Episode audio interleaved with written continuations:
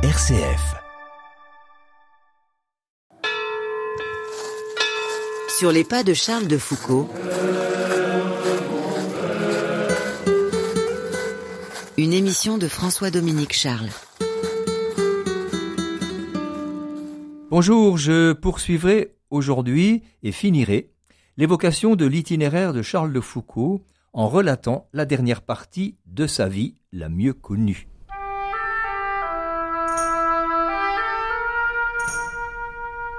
De sa conversion fin octobre 1886 à sa mort le 1er décembre 1916, la vie de Charles de Foucault est remplie de rebondissements. Au cours de ces trente années, Charles a voulu imiter Jésus dans sa vie cachée à Nazareth et dans son amour pour tous.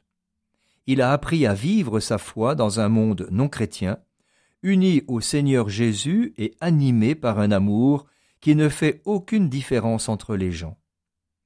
Il fut jugé digne d'être appelé pour sa charité le frère universel, écrira en 1967 Paul VI dans Populorum Progressio. Mais revenons à février 1888, année où paraît son ouvrage Reconnaissance au Maroc. Charles n'a plus de désir d'explorer des régions inconnues. Le grand voyage qu'il veut faire est maintenant tout intérieur. Il veut connaître celui qui s'est fait connaître à lui. À la demande de l'abbé Huvelin, il part fin novembre en Terre Sainte. Le 16 décembre, il est à Gethsemane, puis au Saint-Sépulcre. Puis, à Noël, il est à Bethléem. Le 5 janvier, il visite Nazareth. Il prend alors conscience que Jésus a passé trente ans de sa vie dans ce petit village pauvre, inconnu, sans que ses habitants même sachent qu'il était fils de Dieu. Il y revient le 10 janvier. Bouleversé, il se sent appelé, à imiter cette vie pauvre de Jésus et de la Sainte Famille à Nazareth. Cela va fonder sa vie spirituelle et donnera naissance à un nouveau courant de spiritualité dans l'Église. De retour à Paris le 14 février, il fait quatre retraites. En avril, il est à Solesmes. En mai, il est à la Grande Trappe de Soligny. Le 6 juin, il fait sa consécration au Sacré-Cœur à la basilique de Montmartre. En octobre, il est à l'abbaye Notre-Dame-des-Neiges. Au terme de la quatrième retraite à Clamart, en novembre, il décide d'être moine trappiste et choisit Notre-Dame-des-Neiges à cause de sa pauvreté. Entré le 16 janvier 1890, frère Marie Albéric demande d'être envoyé à la trappe de Cherlé, près d'Agbès, en Syrie, qui est la plus pauvre. Il y restera six ans. Avant de faire ses premiers vœux le 2 février 1892, il rompt avec sa vie passée. Il abandonne tous ses biens à sa sœur. Il démissionne de la Société de géographie de Paris et il fait sa demande de démission d'officier de réserve. Mais la vie monastique, même à Agbès, n'est pas assez pauvre à ses yeux. Il se met à penser à un autre type de vie religieuse. Il envoie en septembre 1892 à l'abbé Huvelin une première ébauche de règles. En 1896, il finira un projet de congrégation religieuse qu'il nomme les Ermites du Sacré-Cœur. En août, l'abbé Huvelin lui donne la permission de quitter la trappe. Mais l'abbé général des Trappistes lui demande de faire deux ans d'études théologiques à l'université grégorienne de Rome. Il est en novembre et décembre à Rome où il rencontre deux fois Léon XIII. Mais finalement dispensé de ses vœux simples, il prononce des vœux privés le 14 février 1897 et part le 17 pour la Terre Sainte. Le 10 mars, il est accueilli par Mère Saint-Michel, l'abbesse des Clarisses de Nazareth. Il sera au service de cette communauté pendant trois ans. Il habite un petit ermitage de planches à l'extérieur de la clôture et prie dans l'oratoire des sœurs tourières. C'est là, à Nazareth, qu'il écrit ses plus nombreuses méditations sur les évangiles. Il achève en mai la règle des petits frères du Sacré-Cœur.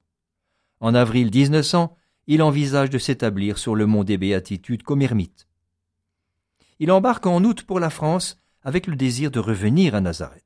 Il est ordonné diacre à Nîmes le 23 mars 1901, puis prêtre à Viviers le 9 juin. Mais il ne reviendra pas à Nazareth. Il décide de partir en Algérie, à la frontière marocaine. Monseigneur Guérin, le préfet apostolique du Sahara, lui demande de s'établir comme moine à Beni Abbès. Il s'est confectionné une gandoura, blanche avec capuce, un rosaire à gros grains pend à sa ceinture de cuir, sur sa poitrine un cœur surmonté d'une croix de couleur rouge. Tel sera désormais l'habit du petit frère Charles de Jésus. Il construit un ermitage en briques de terre crue, aménage une petite chapelle, une pièce pour les voyageurs de passage et quelques cellules. Ce sera la fraternité du Sacré-Cœur. Il inscrit sur la porte Jésus Caritas. Lyoté, devenu général de brigade, à la tête de la subdivision d'Ain-Sefra, visite Charles deux fois à Beni Abbès. Il écrira ceci. Nous avons dîné ensemble avec les officiers le samedi dans la redoute. Le lendemain dimanche, à sept heures, les officiers et moi nous assistions à la messe dans l'ermitage. Une masure, cet ermitage. Sa chapelle, un misérable couloir à colonnes, couvert de roseaux. Pour autel, une planche. Pour décoration, un panneau de calicot avec une image du Christ. Des flambeaux en fer blanc. Nous avions les pieds dans le sable. Eh bien, je n'ai jamais vu dire la messe, comme la disait le père de Foucault. Je me croyais dans la Thébaïde. C'est une des grandes impressions de ma vie.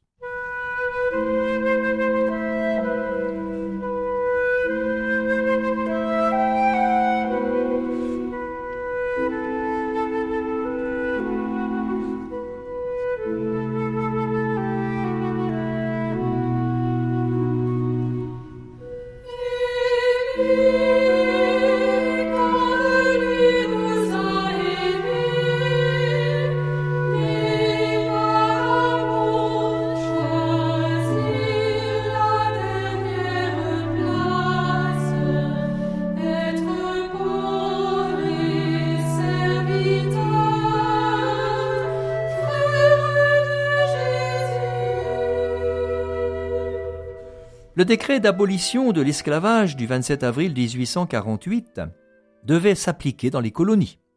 Mais pour ménager les chefs de tribus locaux, l'esclavage restait toléré.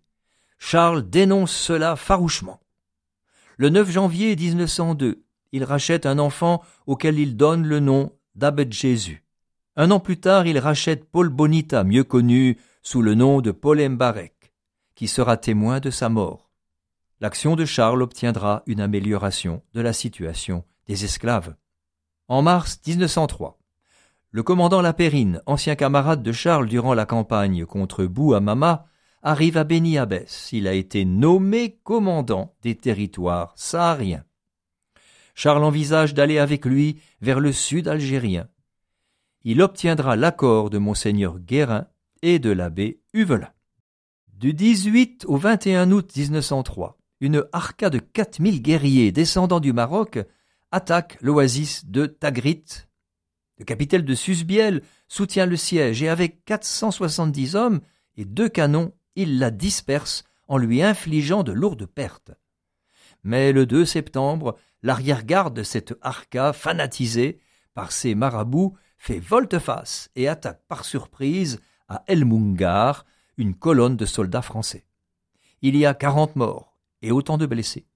Apprenant cela, Charles parcourt 120 kilomètres à cheval pour se rendre auprès des blessés. Il y retournera le 18 septembre pour bénir les quarante tombes. De retour à Béni Abbès, Charles apprend le tamatchek, la langue des Touaregs, et traduit les évangiles. Le 3 mai 1905, il part pour le Hogar avec Paul Mbarek. Il veut s'installer chez les Touaregs, devenir l'ami d'un peuple délaissé il rencontre Moussa Agamastan, l'aménocal, c'est-à-dire le chef du Hogar, et gagne sa sympathie. Il lui donne son accord pour s'installer au Hogar. Du 13 août 1905 au 3 novembre 1906, il est à Tamanrasset. Il construit une première hutte, puis un ermitage en dur, et se met au travail pour rédiger les dictionnaires touareg français et français touareg. Du 25 décembre 1908 jusqu'au 29 mars 1909, Charles est en France. Il rencontre l'abbé Huvelin et le 23 février, il passe par Nancy pour célébrer la messe sur la tombe du grand-père. Passant deux mois à Beni Abbès, il sera à Tamanrasset du 11 juin 1910 au 2 janvier 1911. Il construit un ermitage à la Sécrème à 2600 mètres d'altitude. Il écrit à Madame de Bondy, sa cousine, le 9 juillet 1911 J'ai peine à détacher mes yeux de cette vue admirable, dont la beauté et l'impression d'infini approchent tant du Créateur. En même temps, sa solitude et son aspect sauvage montrent combien on est seul avec lui. Après quatre mois en France, début 1911, il revient à Tamanrasset. Il s'intéresse aux missions d'études du transsaharien. Avec des guides touaregs, il aide à la reconnaissance des possibles passages du train. Ayant fini le lexique le 8 janvier, il repart en France le 27 avril 1913 avec Ouksem, un jeune targui de Tamanrasset. Il en revient le 27 septembre et se met au travail pour rédiger le dictionnaire. En février 1914, il écrit à sa sœur Marie Mes travaux de langue touareg marchent bon train. J'ai sur la planche 1. Dictionnaire abrégé touareg français. 2. Dictionnaire des noms propres touareg français. 3. Dictionnaire abrégé français touareg. 4. Dictionnaire touareg français plus complet. 5. Recueil de poésie et de proverbes touareg. 6. Recueil de textes touareg en prose. 7. Grammaire touareg. Grâce à Dassine, célèbre poétesse du Hogar, Charles recueille de nombreuses poésies touareg, six mille vers, qui se transmettaient oralement. En décembre 1914, en raison d'une famine qui sévit dans la contrée, frère Charles tombe gravement malade il est atteint du scorbut. Il survit grâce à l'aide des femmes qui lui apportent du lait de chèvre. En juin 1915, il finit le dictionnaire après onze ans de travail. En janvier 1916, les menaces d'attaques sénoucistes se multiplient. Il construit un fortin en briques, le fameux Borge, pour servir de refuge à la population de Tamanrasset. La situation s'aggrave la population du Sahara se soulève contre l'occupant français. En juin 1916, ses amis Touaregs lui conseillent d'aller à Fort Motilinski, mais il refuse. Il veut rester avec eux. Le 28 novembre 1916, il achève le recueil de poésie et de proverbes touaregs et envisage de commencer la grammaire. Mais le 1er décembre, des pillards surgissent. Ils veulent l'enlever pour obtenir une rançon contre sa libération. El Madani trahit la confiance de Charles. Reconnaissant sa voix, il ouvre la porte. Les sénoucistes investissent le fortin. Ligoté les poignets attachés dans le dos aux chevilles, il est traîné à l'extérieur, à droite de la porte d'entrée. Il est gardé par le jeune Cerny Actora, seize ans. La survenue imprévue de tirailleurs algériens crée la panique. Paniqué, l'adolescent tire à bout portant sur frère Charles. La balle entre par l'oreille droite et ressort par l'œil gauche pour s'aplatir sur le mur. Le soir, Paul Mbarek enterre le corps dans le fossé du Borge, à quelques mètres de la porte où il est mort. La poétesse Dassine déclara alors Le marabout a dû aller tout droit au ciel le jour où Dieu l'a rappelé à lui. Béatifié à Rome par Benoît XVI le 13 novembre 2005, Charles a été canonisé à Rome le 15 mai 2022 par le pape François.